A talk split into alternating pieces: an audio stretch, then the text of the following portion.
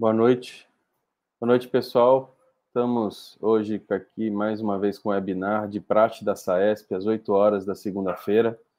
E hoje é um webinar da, do Núcleo de Anestesia Regional da SAESP, com três representantes, e a gente vai dividir. O meu papel, como sempre, o, os nossos papéis são divididos em apresentador, moderador e o, e o, e o palestrante. E hoje eu vou apresentar esse, esse webinar é, sou Felipe Tirso, sou participante do Núcleo de Anestesia Regional já há um tempo, responsável do CT da Santa Casa de Santos e hoje estou vice-presidente da SAESP. É, quero convidar aqui para ser o nosso moderador também participante da, do Núcleo de Anestesia Regional, uh, o Dr. Marcos Vinícius Figueiredo Florencio, que é TSA-SBA e é corresponsável do, do CT do, do Albert Einstein integrante também do Núcleo de Anestesia Regional é, e médico anestesiologista do Takaoka Anestesia. O Dr. Marcos vai moderar esse webinar é, a, a, depois da apresentação é, do nosso palestrante e a gente vai discutir um pouco, tirar dúvidas e é, tentar responder as perguntas que vão ser submetidas na, no nosso YouTube.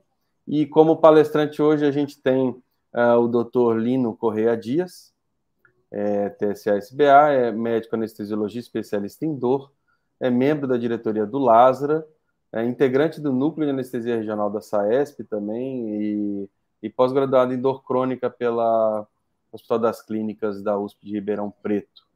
Linos, Marcos, obrigado de novo por a gente estar aqui junto e vamos discutir um pouco de anestesia regional, que é um webinar que sempre dá muita pergunta, muito interesse e o pessoal gosta de ver ainda depois dessa apresentação ao vivo, fica como é, uma fonte de conhecimento no canal do YouTube da SAESP. É, Lino, muito obrigado. Vamos dar início à aula. No final, a gente faz as perguntas e, e desenvolve uma discussão. Ok. Obrigado, gente. Muito obrigado, Tirso. Muito obrigado novamente ao pessoal da SAESP, à diretoria da SAESP, por, por essa outra oportunidade. A gente está aqui de novo, né? Eu vou tentar ser breve na aula, falar uma aula, é, botar um pouco o tema, esclarecer o tema, e eu quero que chamar todos que estão assistindo para a discussão, que eu acho que vai ser mais interessante até a discussão, por ser um tema tão polêmico igual esse, né? Então, a gente escolheu um tema que eu acho que é, é foco de dúvida até nos congressos, né? Então, toda vez que a gente vai em, em congresso, em discussões, em aulas, a gente está sempre entre, entre os próprios palestrantes, entre os palestrantes e, os, e, os, e os, as pessoas que estão participando, sempre vem discutindo, né? Então, a gente vai falar um pouquinho sobre o interiscalênico e os bloqueios alternativos para ombro, né? Então, será que a gente está complicando a nossa anestesia regional ou será que tem algum fundamento? É, gostaria de deixar claro que eu não tenho nenhum conflito de interesse em tudo que eu vou falar aqui, tá bom? E vamos começar primeiro com uma breve introdução. Né? Quando a gente vai falar de cirurgia de ombro, o que tem de mais falado hoje, na atualidade, é a técnica de analgesia multimodal. Né? Então, não adianta você escolher uma técnica única para o seu procedimento, que a gente não vai ter aquela qualidade necessária, até por se tratar de uma cirurgia com alto potencial de dor no pós-operatório, né? E, e, é de foco de interesse baseado na, na prática do anestesiologista. Então, hoje se fala na, atualização, na utilização dos ANES, muitas vezes o pessoal está fazendo de rotina o gabapentinoide, é, associado também à estrutura dos opioides, e se muito fala na anestesia regional é, dentro da técnica multimodal para ombro. E quando a gente fala justamente do tema da aula, interescalênico versus bloqueios alternativos, o que, que quer dizer isso? Nada mais é do que tem se estudado maneiras diferentes de se ter uma analgesia para ombro satisfatória com é, ausência de bloqueio do frênico. E por que, que a gente está procurando isso? Quando a gente vai falar é, na anestesia para ombro, ainda a grande maioria dos anestesiologistas considera como bloqueio interescalênico o bloqueio de seria o padrão ouro para analgesia para ombro, né? Então, e a gente sabe que o bloqueio do interescalênico ele vai produzir é, 100% de bloqueio frênico na, no volume utilizado, na técnica correta utilizada. Né? Então, a gente procura atualmente bloqueios que, é, que não, não utilizariam do bloqueio frênico. Tem interessante até a gente comentar que tem essa procura não só para ombro, mas para outras áreas. A gente vê é, na analgesia de joelho, de quadril, a procura de outros bloqueios com menos bloqueio motor. No caso aqui, o bloqueio motor que a gente não quer seria o nosso bloqueio do frênico. Então, o que, que a gente vai falar um pouco hoje? Nós vamos falar do interescalênico, propriamente dito, que eu acho que ele, além de ser o carro de entrada, ele vai dar noção para a gente falar dos outros bloqueios. Nós vamos falar do bloqueio do nervo subescapular, é, como técnica única. Bloqueio do ombro, muito se falado ultimamente, que é a associação do subescapular com o nervo axilar. Vamos falar de um bloqueio novo, que é o PENG de ombro.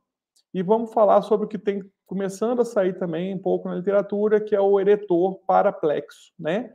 Então, um eretor da espinha feito de modo a gente atingir o plexo braquial. Então, quando a gente fala do interescalênico, né, a gente vale a pena a gente relembrar um pouquinho que é um bloqueio que vai atingir os troncos superior e médio, né? Então, as indicações clássicas, ombro, clavículo e uma proximal. E é dentro das complicações, quando a gente fala do bloqueio interescalênico, todas aquelas que todo mundo já conhece, né? Injeção epidural, subdural, subaracnoide, sino de Horn, que é uma coisa que incomoda o paciente muitas vezes, rouquidão, né?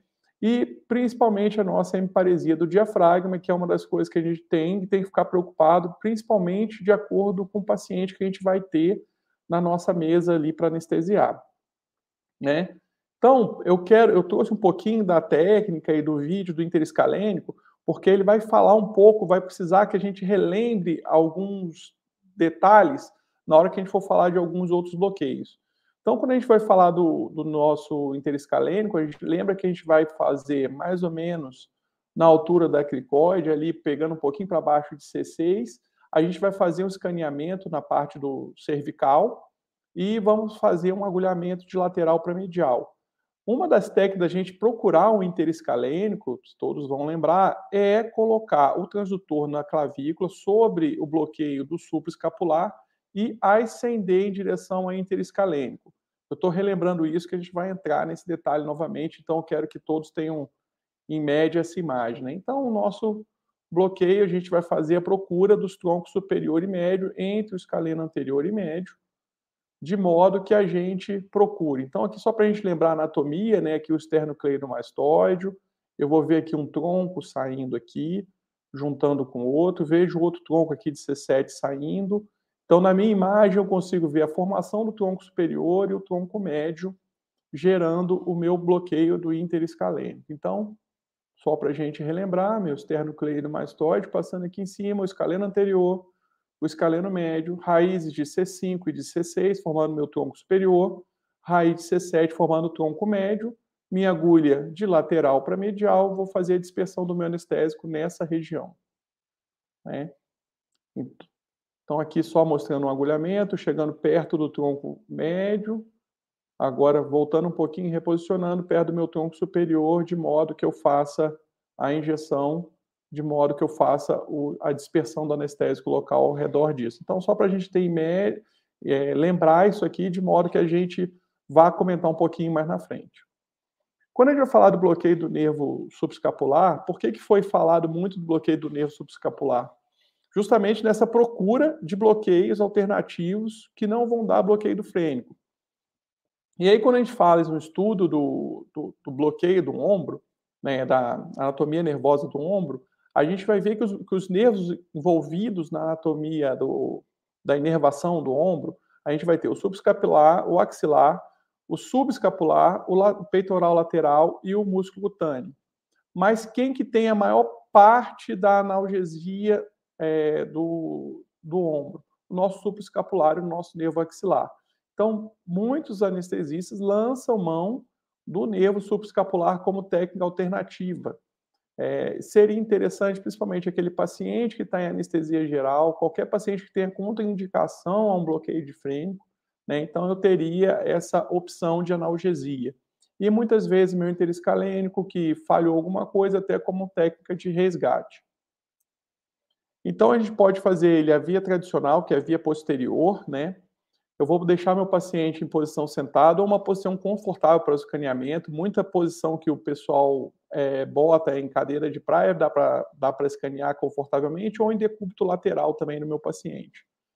Vou fazer um escaneamento com o meu transdutor linear da região supraespinhal, né? E vou fazer a localização do meu ligamento transverso escapular e ou da artéria subescapular. Nessa hora eu posso lançar a mão do meu Doppler e ver minha artéria pulsando ali. Vou ver meu nervo? Nem sempre. Principalmente dependendo do paciente, um paciente mais obeso, um paciente que tem uma dificuldade maior de, de escaneamento, o tipo de aparelho de ultrassom que eu uso. Então, eu ne, não necessariamente eu preciso enxergar meu nervo.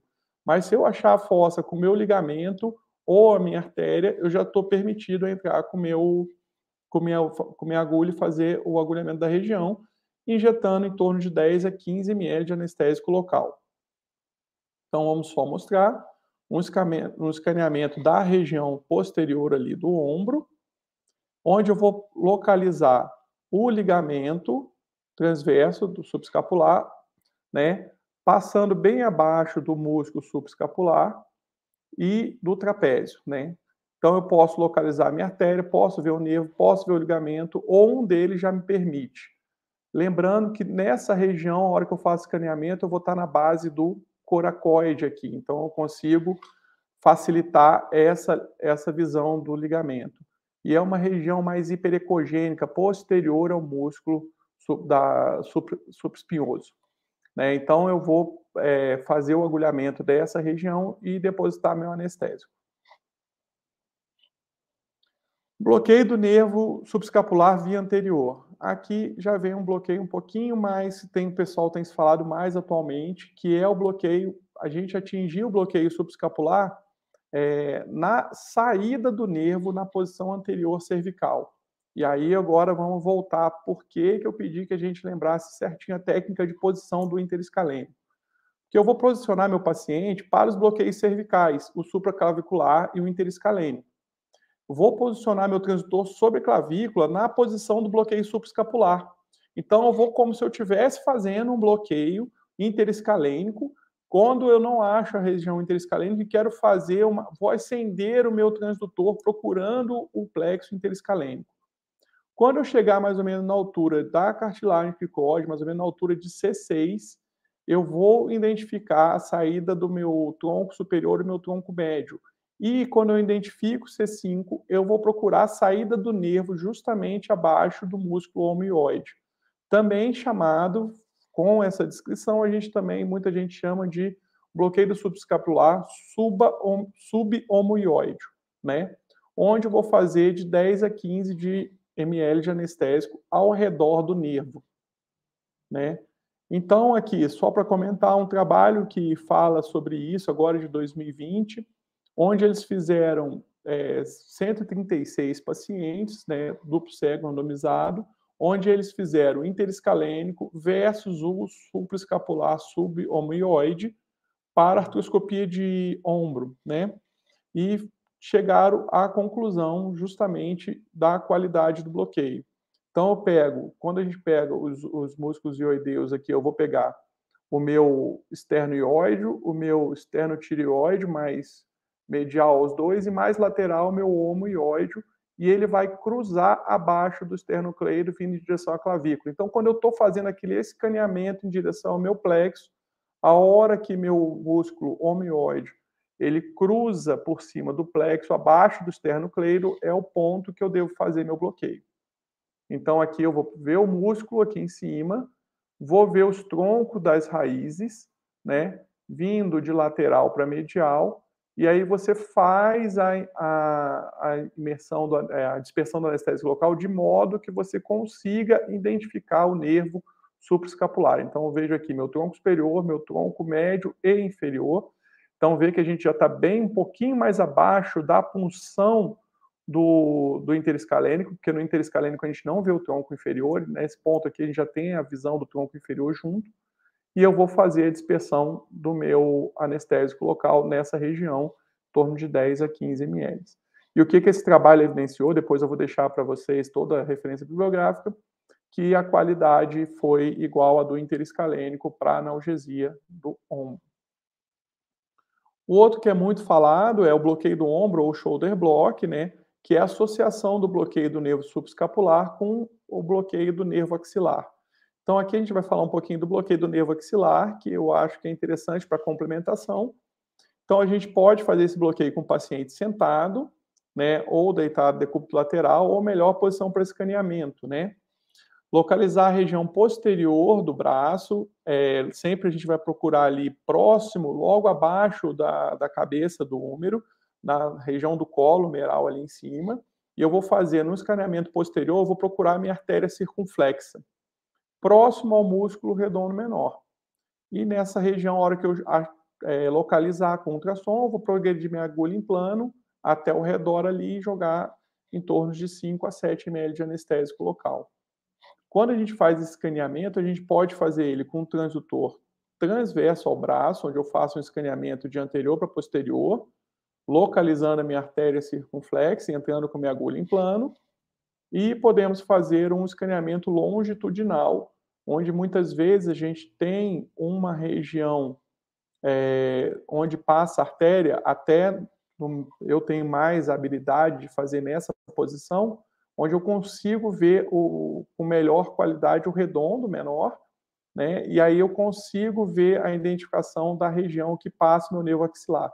Mais uma vez, não precisamos procurar o nervo, basta a gente achar a artéria é, circunflexa e deixar o anestésico próximo ao, ouro, ao úmero. Lembrando que essa é a região do colo humeral aqui, a cabeça do úmero estaria nessa região. Um bloqueio novo que tem se falado agora também, alguns já devem ter ouvido, que é o bloqueio do grupo nervoso pericapsular ou PENG do ombro, como o pessoal tem chamado. É um bloqueio que foi descrito agora recentemente, em 2020, né? E ele foi descrito como, não como PENG do ombro ou como pericapsular, eles descreveram ele como um bloqueio alternativo para o nervo axilar ou bloqueio axilar via anterior, né? Então, e a, quando se viram a, a, ideia desse bloqueio, foram visto que a gente pegava somente é, as terminações articulares do ombro. Então, poderíamos, para a gente, a nível de entendimento, talvez para facilitar de todos, similar ao PENG para o quadril, né? Então, o paciente vai ser colocado em decúbito dorsal com o braço abduzido cerca de 45 graus e com rotação externa do braço, né? nós vamos fazer um escaneamento do transdutor em, relação, em cima do processo coracoide, de modo que eu identifique a cabeça do úmero. É, a hora que eu identifico a cabeça do úmero, eu vou procurar o músculo deltoide e o tendão do subescapular, que está logo abaixo dele, né, passando ali na, no colo da cabeça do úmero. Nessa hora, eu vou fazer uma dispersão de 20 ml de anestésico local entre o músculo deltoide e o tendão do músculo subescapular. Né? Aqui foi é, a descrição do bloqueio, como um bloqueio, como a, é, a técnica de Farjaro, como o pessoal fala. Então, só a descrição. Estão mostrando aqui, eu, eu trouxe essa imagem do bloqueio original descrito, basicamente para a gente mostrar a área de dispersão esperada de analgesia desse bloqueio. É, um outro trabalho um pouco mais recente foi também mostrando a dispersão de 10 ml de anestésico seguido de 10 ml de azul de metileno para fazer os 20 ml da solução. Então, a cabeça humeral, o tendão do subescapular, o músculo deltoide e a injeção do anestésico nessa região, nessa topografia. E a, a análise cadavérica depois mostrando dispersão é, intraarticular. Se, então, por que, que eu chamei a atenção do PENG do quadril para a gente poder fazer uma associação e entender um pouco que eu acho que seria interessante? É, que se alguém chegou a ver o trabalho do PENG de quadril, mostra também uma dispersão articular em cadáver. E aqui um, mais um trabalho que a gente fala de PENG foi justamente para anestesia ou analgesia, um que saiu até na revista, no jornal brasileiro, né, de anestesia, é, que o PENG utilizado para anestesia ou analgesia, né, esse novo bloqueio, será que ele daria? Então, aqui foram dois casos, relato de dois casos, onde eles utilizaram do PENG para paciente cirúrgico. Então, aquela mesma técnica de descrição do artigo, você bota sobre o processo coracoide, encaminha em direção à cabeça do úmero, faz a identificação do tendão do subescapular e faz a dispersão de 20 ml de anestésico entre o músculo deltoide e o tendão subescapular. Lembrando que o nosso braço vai estar abduzido e rodado externamente, né? Então, aqui mostrando justamente, mais uma vez, a injeção do anestésico. O que que eles falaram aqui nesse trabalho, que eu acho que depois vale a pena o pessoal até ler, justamente fala que teve boa qualidade cirúrgica, porém tiveram que aumentar a sedação na parte de pele, nas, nas incisões da pele, né? Então, justamente falando a favor que é um bloqueio basicamente da articulação e não pegaria todo o ombro. E finalizando aqui, para que a gente comece a nossa discussão, vamos falar um pouquinho da eretor da espinha na forma de é, realizar ele para o plexo braquial, né? Então, só chamei um pouquinho aqui essa, relembrar um pouquinho da anatomia do paravertebral, né? Então, entre a pleura parietal e o ligamento cóccix transverso superior, a gente tem a face que é a face endotorácica, que a gente vai dividir o espaço é, paravertebral em dois. Anteriormente, o compartimento extrapleural e posteriormente, que é o compartimento subendotorácico.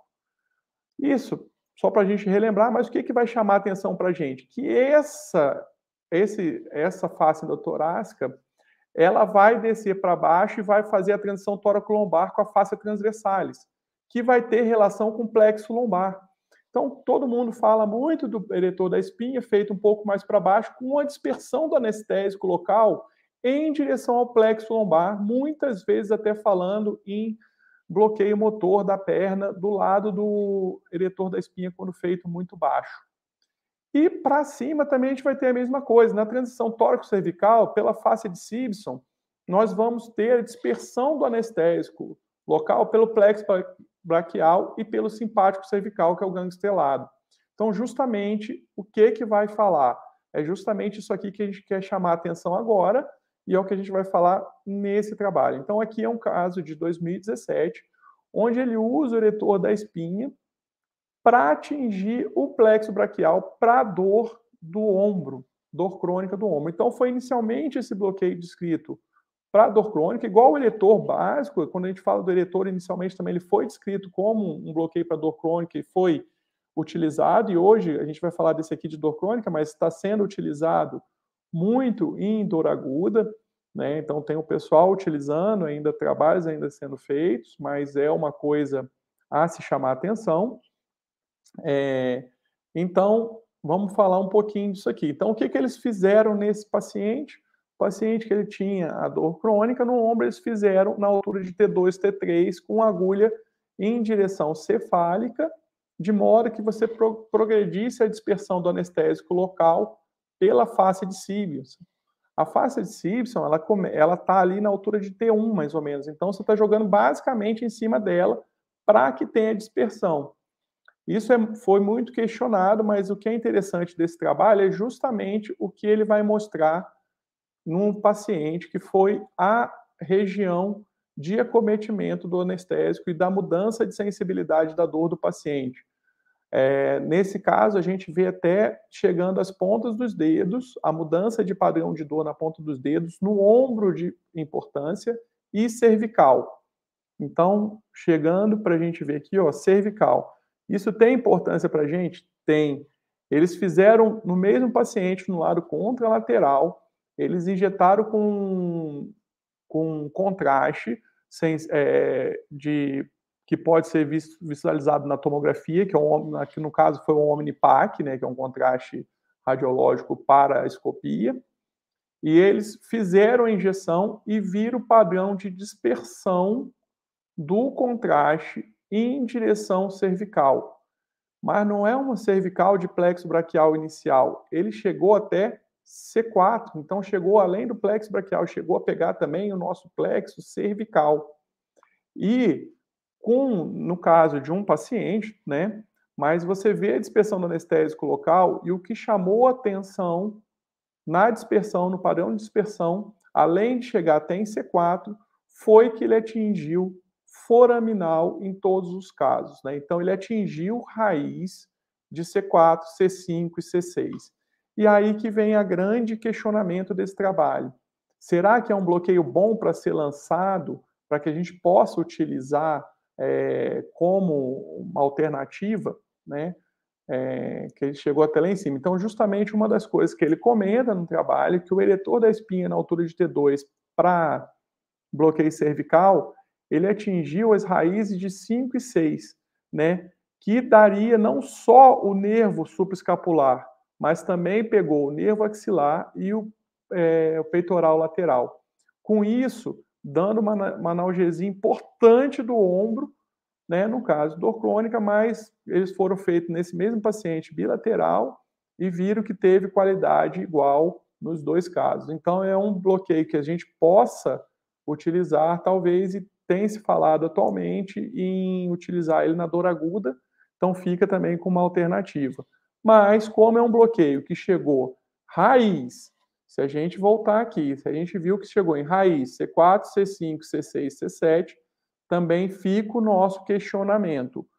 É, vai ser um bloqueio que vai poupar frênico? Né? Então, isso é uma coisa que tem que ser muito bem estudada. Outra coisa que vai chamar atenção, que eles falaram no artigo, toda vez que eles fazem esse tipo de bloqueio, apesar de eles falar que faz ambulatorial né, e tudo mais, ele é um bloqueio que é feito com todos os requisitos de segurança. Né? Então, acesso venoso do paciente, paciente monitorizado, solução é, lipídica a 20% preparada, próxima, né, não montada, mas à mão, né, para uma emergência por anestésico local. Então, eles ainda falam ainda com certo resquício por essa dispersão importante cervical do nosso paciente. Tá? Vou deixar para vocês aqui as referências bibliográficas que eu usei para montar isso aqui. E vou chamar agora os nossos colegas para eu acho para debater, que eu acho que é uma coisa interessante para que a gente possa debater, que deve gerar bastante dúvida a respeito agora para a gente falar um pouquinho da nossa experiência. Muito obrigado.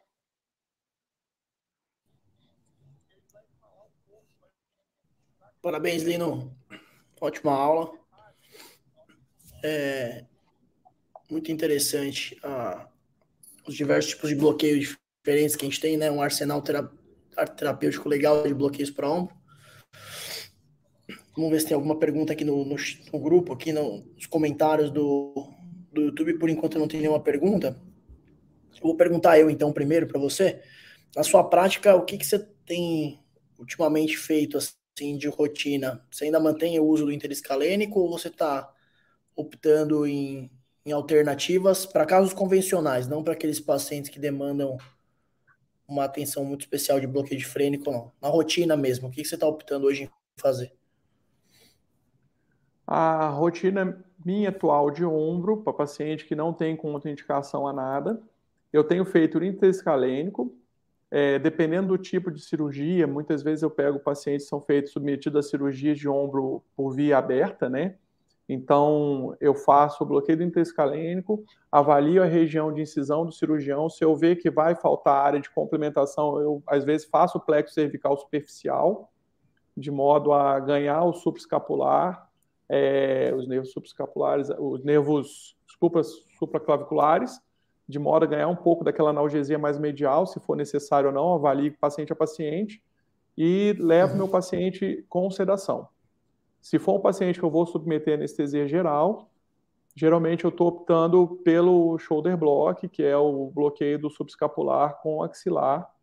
É, posso, geralmente eu faço antes ou depois da, da, da anestesia geral, né? Eu avalio caso a caso. Tá. Entendi. Esse, esse sub-homoioide você utiliza muito, Lino? Porque assim, o que a gente começa a perceber é que é, é uma, é uma variação do, do tronco superior, né? Uhum. né? Porque a gente acaba pegando mais tronco superior quando, quando não quer ter tanto bloqueio de frênico, apesar de ter sempre, né? Diminuir é, muita função pulmonar até. Mas o, é, você vê alguma utilização desse homoioide? Olha, Tio, a gente pode até depois perguntar o que, que o Marcos acha, da, se ele chegou na prática dele. Eu, na minha prática, não cheguei a utilizar o subhomoioide. Pelo que eu vi no trabalho, que eu vi a, o embasamento ali, eles falaram, mas não vi nada muito é, relativo a frênico. Né? Isso ainda está bem controverso, a parte de frênico. O que deu para a gente analisar bem que nada mais é, igual você falou, uma variação do tronco superior que eu, eu consideraria ali você fazer entre o interescalênico e o supraclavicular, né, bloqueio supraclavicular, fazer no meio do caminho ali. Seria um, um, um interescalênico no meio do caminho.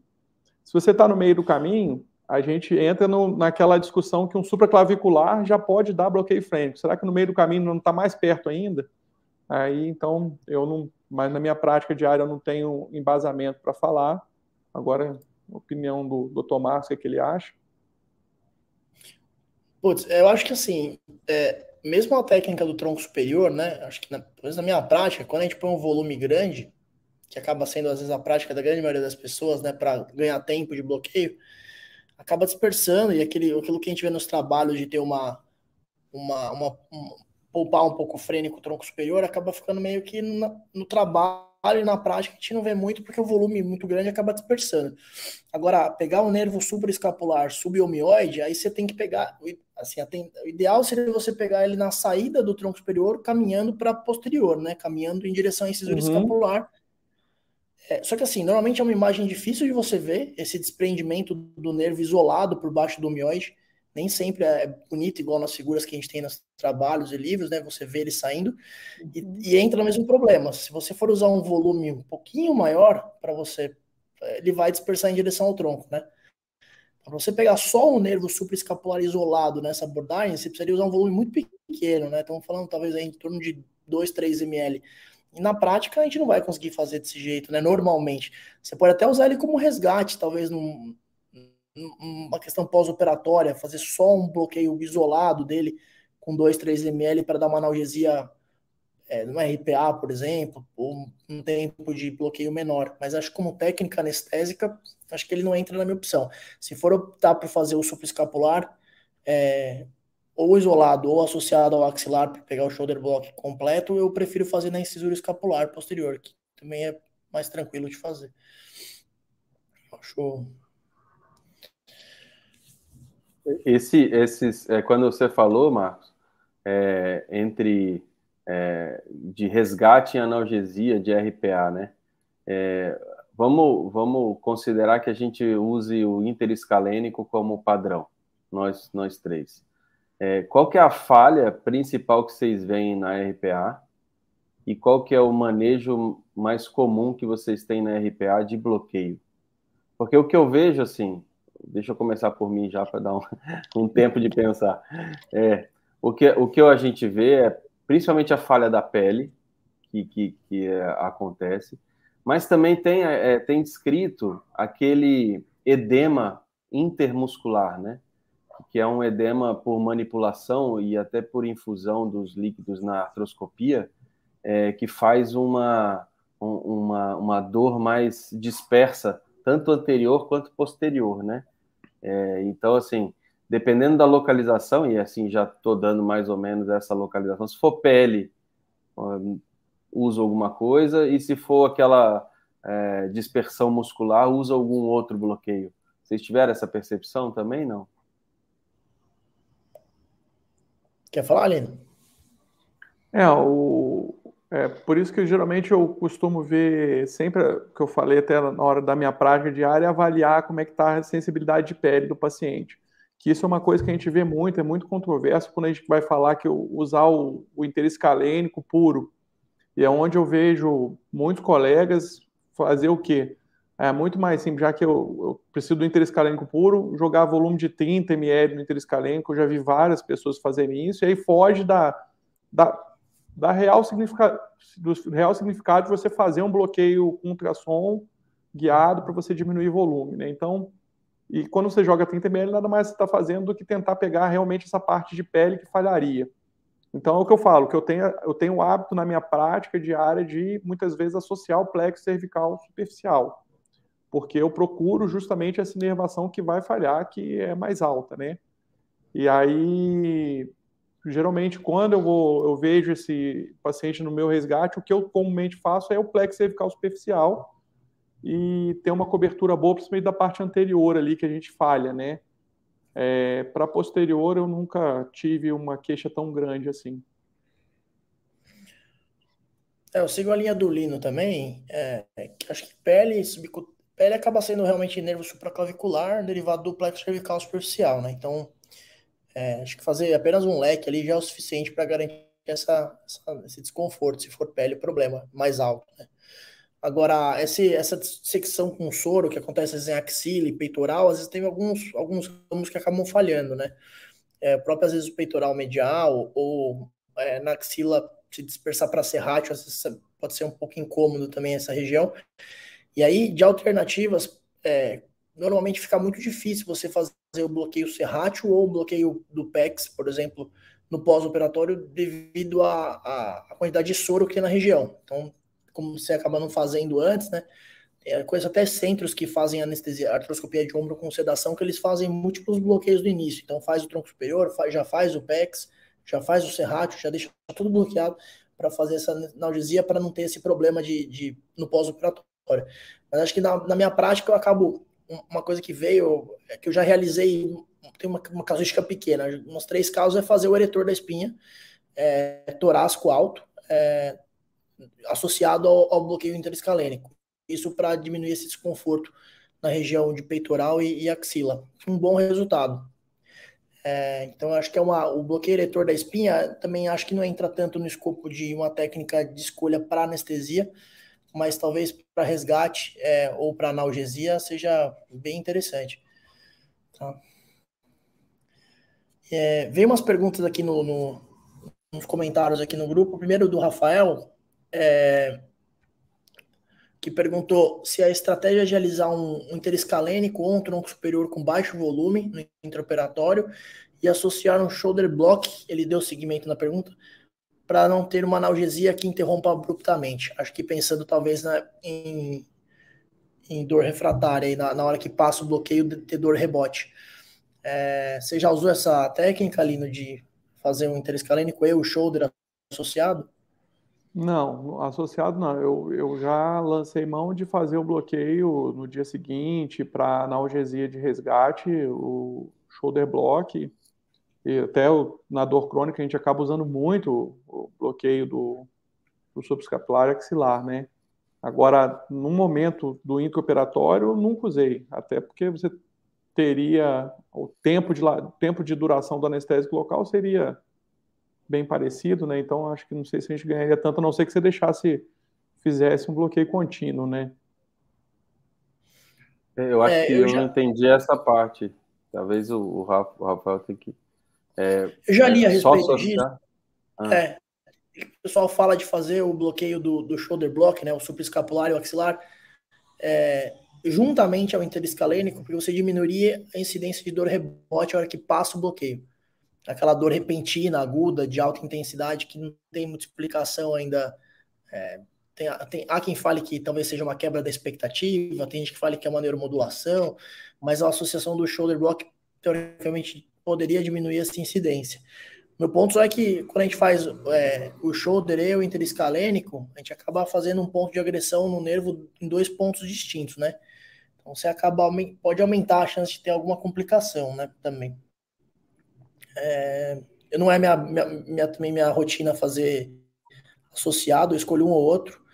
E se eu tenho dor refratária, eu acabo é, medicando. Acho que está muito mais relacionado, talvez, à estratégia, não utilizar uma estratégia multimodal, tudo do que efetivamente a, ao bloqueio. É, o, o, o, que eu vi, o que eu, eu gostei do, de ter, ter, ter, dado uma estudada na, no PENG de ombro, Ainda tenho visto bastante colegas falando mal, assim, é, não é que é mal, né? Que todo mundo vai na expectativa que é um bloqueio cirúrgico e na realidade é um bloqueio analgésico, né?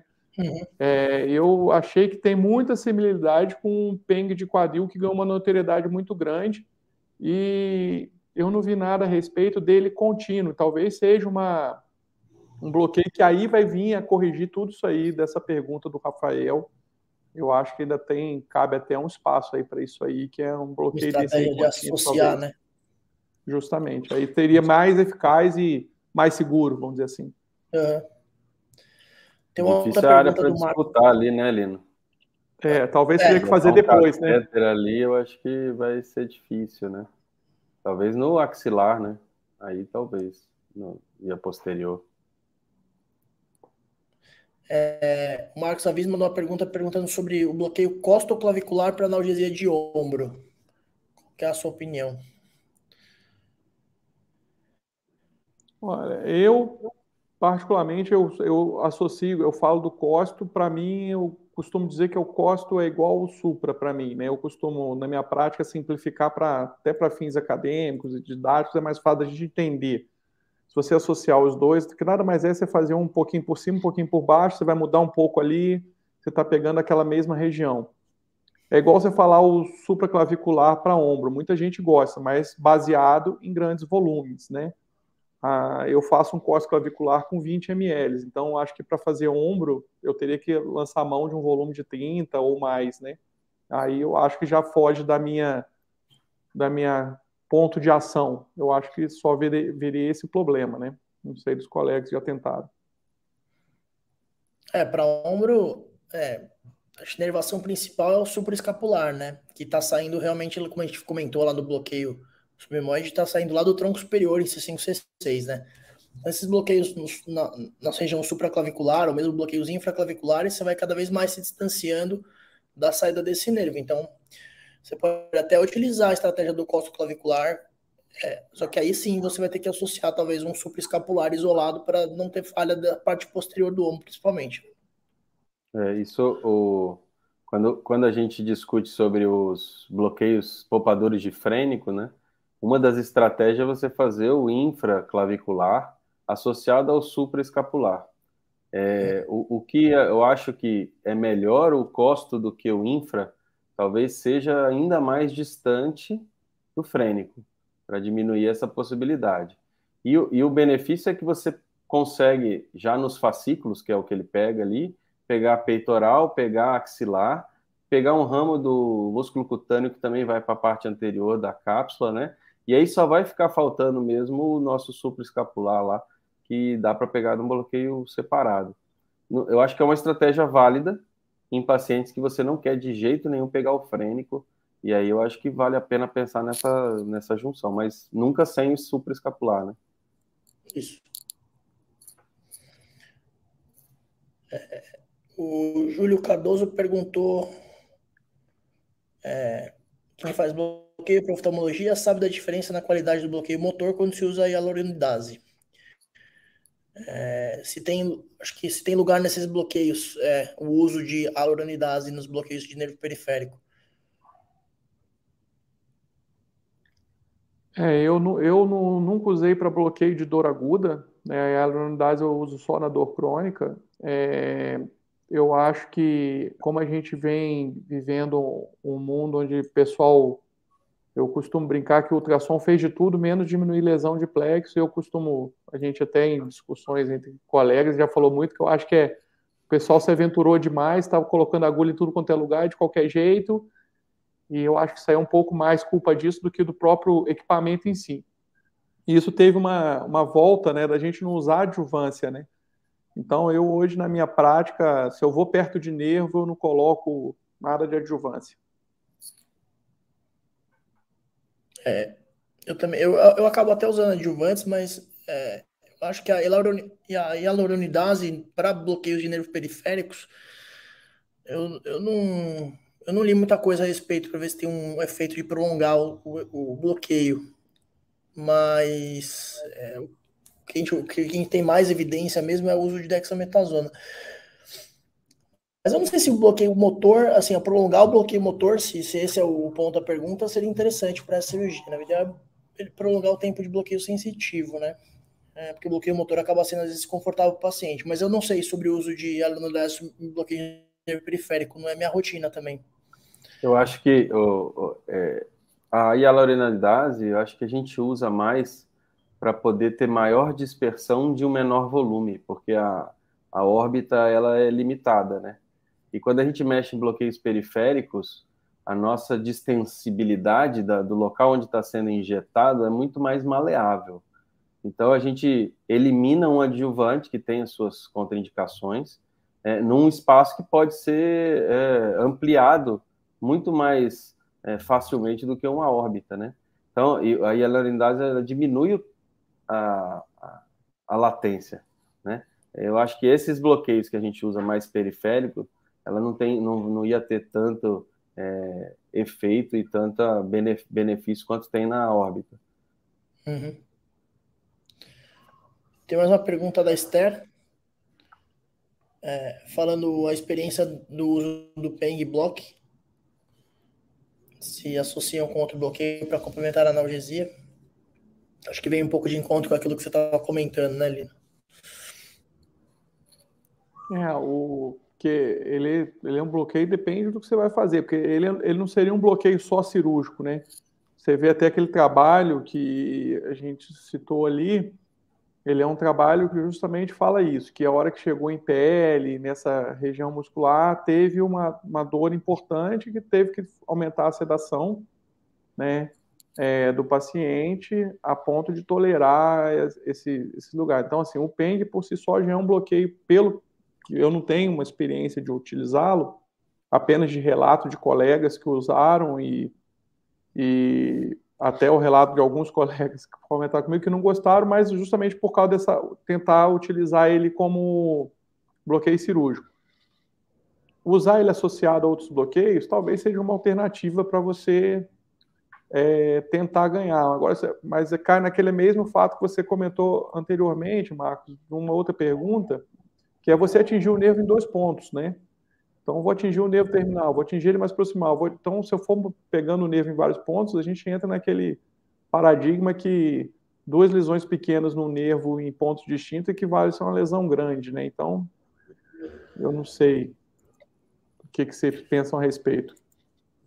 É, a minha experiência com o PEN no ombro é bem pequena. É, acho que já fiz dois casos e, e assim, com analgesia dei um, um certo efeito, mas para anestesia realmente ele é bem frustro, né?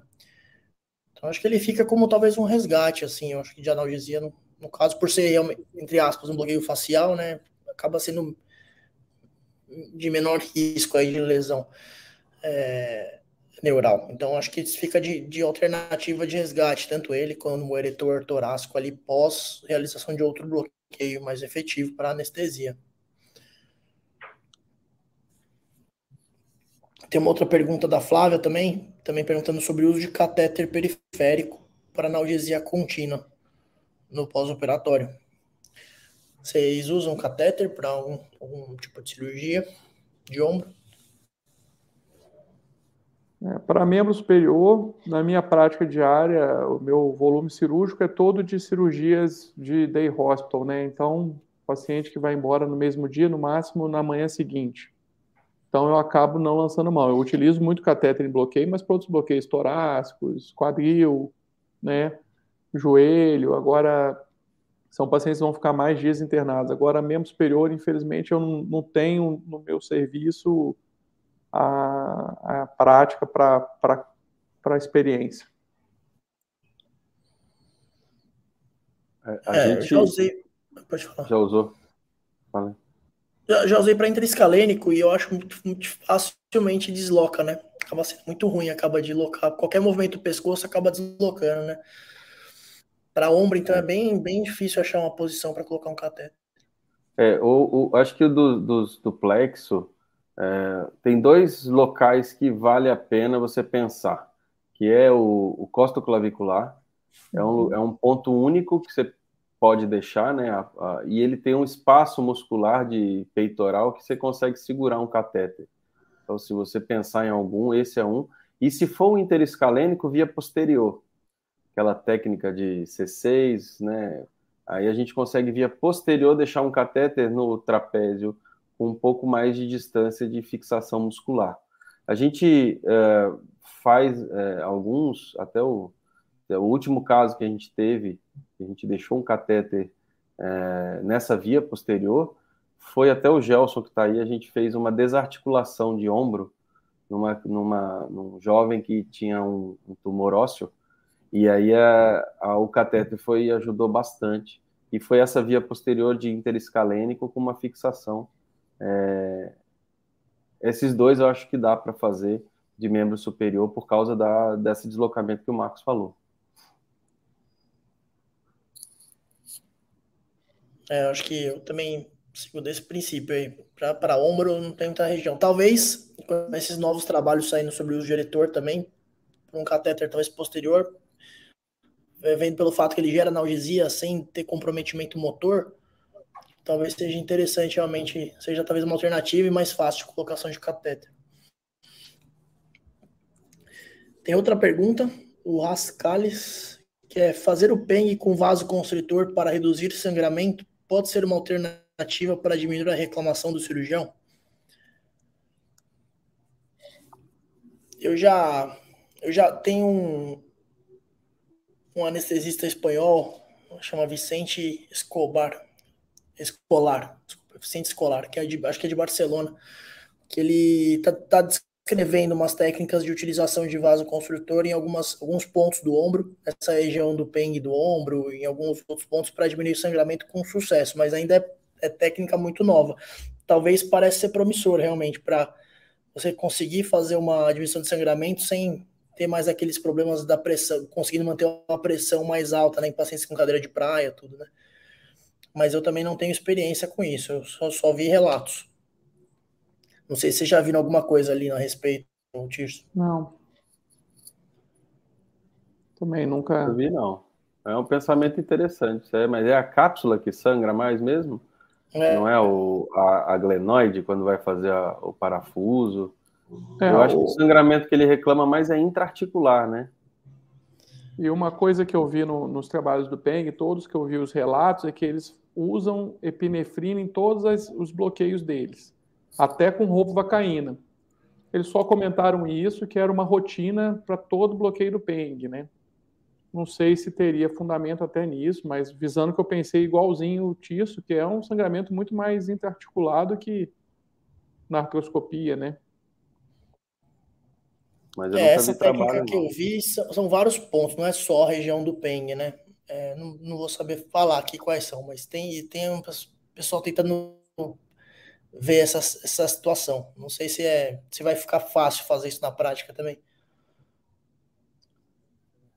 Acho que é importante a gente falar, né, Marcos Lino, é que esses bloqueios, essas inovações, são bloqueios de dois, três, quatro anos, né?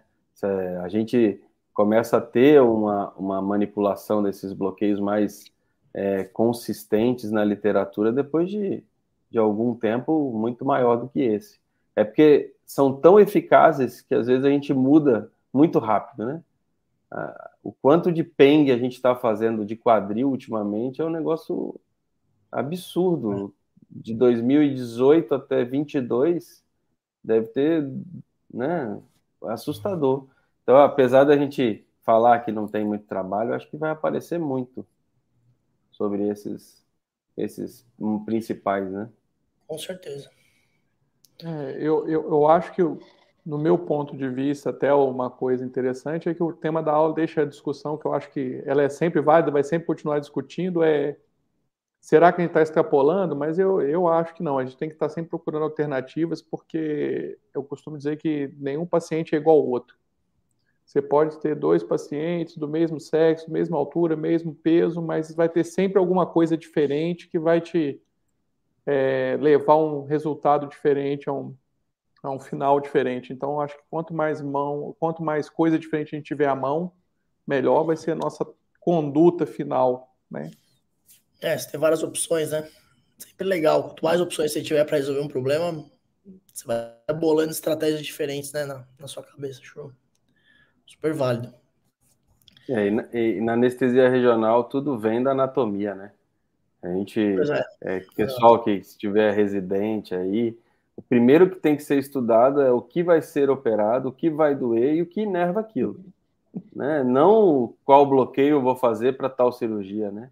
Uhum. E eu acho que é daí que vem essas individualizações da técnica, né? E quanto maior o arsenal, mais individualizado vai ser. Com certeza. Acabou as perguntas aqui, né? Não tem mais perguntas. Essa foi a última. É, a gente está com 58 minutos. Eu acho que a gente conseguiu responder bastante coisa. É, uhum.